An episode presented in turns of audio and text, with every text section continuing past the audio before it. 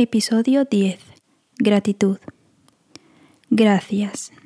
Es una palabra sencilla, pero con un gran significado, que a muchos les cuesta decirla o no la dicen con frecuencia.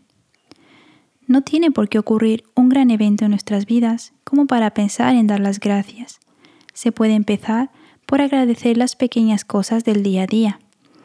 Dar las gracias por levantarse cada mañana, por el desayuno que nos servimos, por el saludo de un familiar o un amigo. Dar las gracias por las personas que permanecen a nuestro lado en los momentos felices y también en los difíciles. Y esto es lo que te animo a hacer esta semana, que te pares un momento a pensar en todo lo que tienes y por lo que te gustaría agradecer. Puedes escribirlo en un papel, hacer una pequeña llamada o escribir un mensaje a esa persona a quien agradece su amistad o su cariño, su apoyo. Y aunque a veces resulte difícil de creer, ser agradecido aporta beneficios para nuestra salud, hace que nos sintamos más alegres, mejora el estado de ánimo, vemos la vida con más optimismo y sobre todo mejora nuestras relaciones interpersonales. Practica este bonito gesto.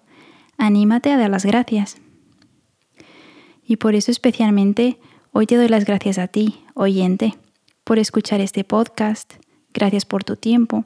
Gracias por compartir. Gracias por estar ahí cada semana. Gracias.